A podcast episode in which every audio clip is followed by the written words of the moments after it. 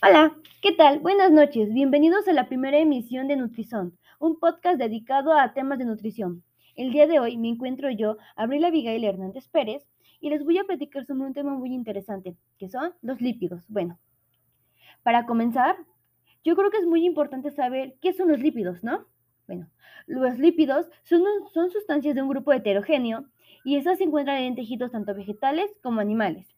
Bueno, el tema de hoy es demasiado interesante, así que comenzaremos mencionando que los lípidos son principales nutrientes en aportar energía a nuestro cuerpo, después de los carbohidratos, ya que estos nos tienen en cuenta 9 calorías por gramo.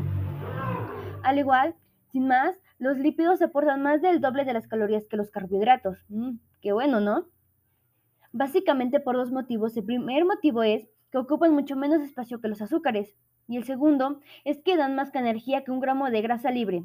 Sí, seis veces más que un gramo de azúcar. ¡Wow! Demasiado interesante esto, ¿no? Bueno, también cabe mencionar que esos están formados por hidrógeno, carbono y oxígeno. También nos damos cuenta que pues, son sus componentes esenciales en todas las membranas, tanto celulares como subcelulares, así como también sirven como un vehículo biológico en la absorción de las vitaminas liposolubles, que son la A, E, E y K.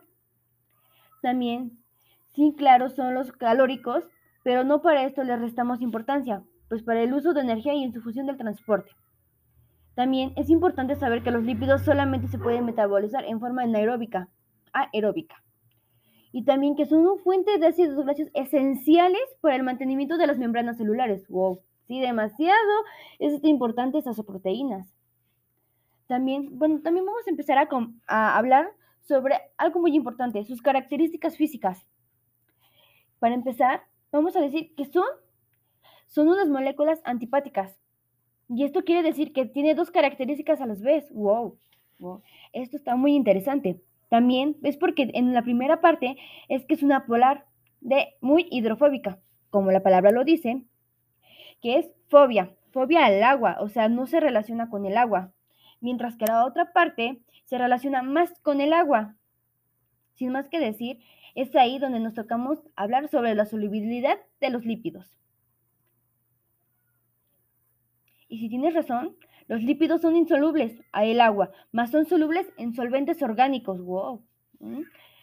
Pueden, también pueden ser clasificados en dos grupos básicos, acuerdo a la presencia o ausencia del alcohol glicerol. Mm, ¿Y cuáles son estos? Bueno, pues son los simples y complejos, ¿cierto? Y se podría decir que los lípidos simples solamente contienen carbono, hidrógeno y oxígeno.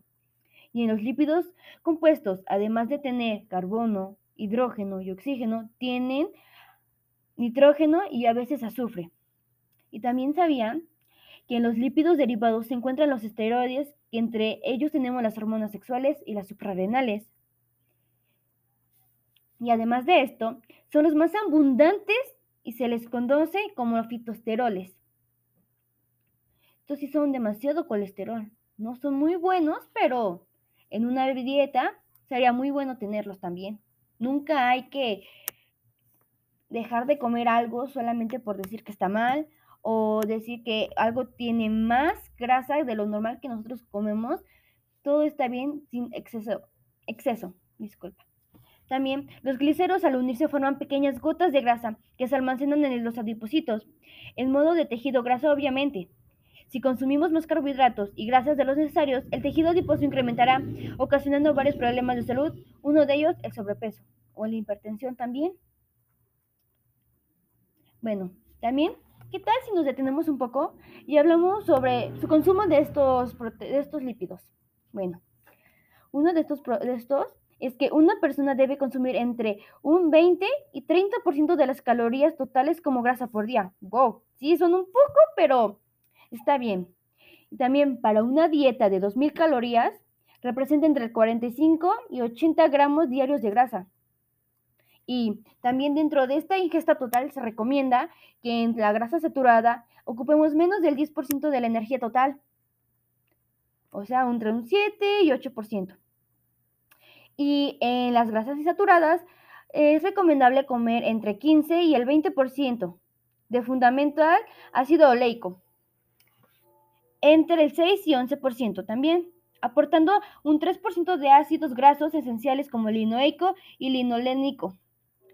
Y el colesterol, aquí también es algo importante porque se recomienda no sobrepasar los 300 miligramos por persona al día, pues según la OMS, la Organización Mundial de la Salud, se recomienda reducir el consumo total de la grasa a menos del 30% de la ingesta calórica diaria para prevenir el aumento insalubre del paso entre la población. Wow, sí es demasiado bueno seguir estos pequeños recomendaciones en este caso, pero también saber su consumo de estos lípidos.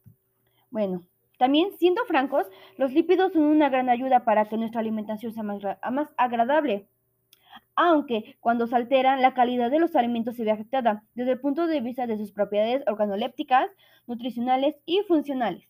Bueno, además de esto, no olvidemos que los lípidos a grandes rasgos son grasas y existen varias como las grasas saturadas y las grasas trans, como anteriormente lo hablaba sobre las grasas saturadas.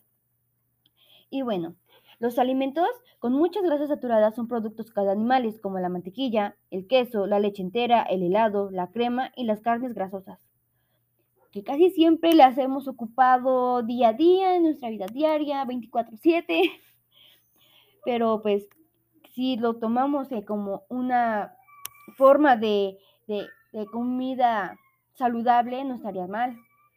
También, claro, a esto debemos medirnos en el consumo de ciertos alimentos y aprovecharlos como se debe.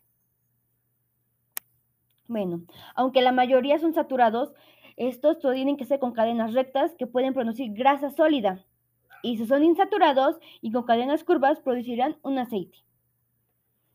Bueno, una de estas recomendaciones que yo les haría es para reducir estas grasas, especialmente saturadas y trans, de producción en el procesamiento y cocción de, de algunos alimentos que tenemos en casa, pueden ser cocinar al vapor o hervir, no freír porque a esto es que algunas grasas no son tan buenas y nuestros alimentos eh, se llevan más de lo que necesitamos nuestro cuerpo para todo el día. También reemplazar la manteca y margarina por aceites ricos en grasa, poliinsaturadas como de maíz, girasol y canola soya. Por lo regular en algún supermercado o en una tiendita de nuestra esquina solemos encontrar sobre algunos de estos pero solo por, ver que no, no son de los que siempre nos llevamos, tomamos diferentes, aunque no sabemos las desventajas que nos puede traer después estos aceites. También es ingerir productos lácteos, descremados y carnes magras o quitarle las grasas visibles. Eso también es bueno, ya que eh, damos algo que nos hace mal a nosotros. Realmente no todos los alimentos son malos, pero hay alimentos que sí llevan demasiada grasa y no sería tan malo quitárselas. Al igual que limitar el consumo de alimentos horneados o fritos y alimentos envasados, como las tortas, las galletitas, los bizcochos, el yogur eh, en vasito, o bueno, que contengan grasas de trans de producción industrial, ya que estos no son muy buenos, ya que algunas veces traen demasiada grasa, demasiados azúcares, o hasta veces literalmente todo está lleno de, de, todo está procesado, ya no su leche ya no es natural, sino es ya más industrial y esto ya trae más grasas, aunque no en las etiquetas, obviamente no creo que todos bueno, todas las empresas nos quieran decir la verdad de sus productos. Y bueno, para finalizar, pues esto sería todo. Y bueno, para concluir, no debemos temerle a los lípidos, ya que cumplen con una función muy relevante en el organismo. Eso sí, debemos tener en cuenta que el consumo de ellos que haremos en base a las recomendaciones. Esperamos, espero haber abordado un tema de una forma correcta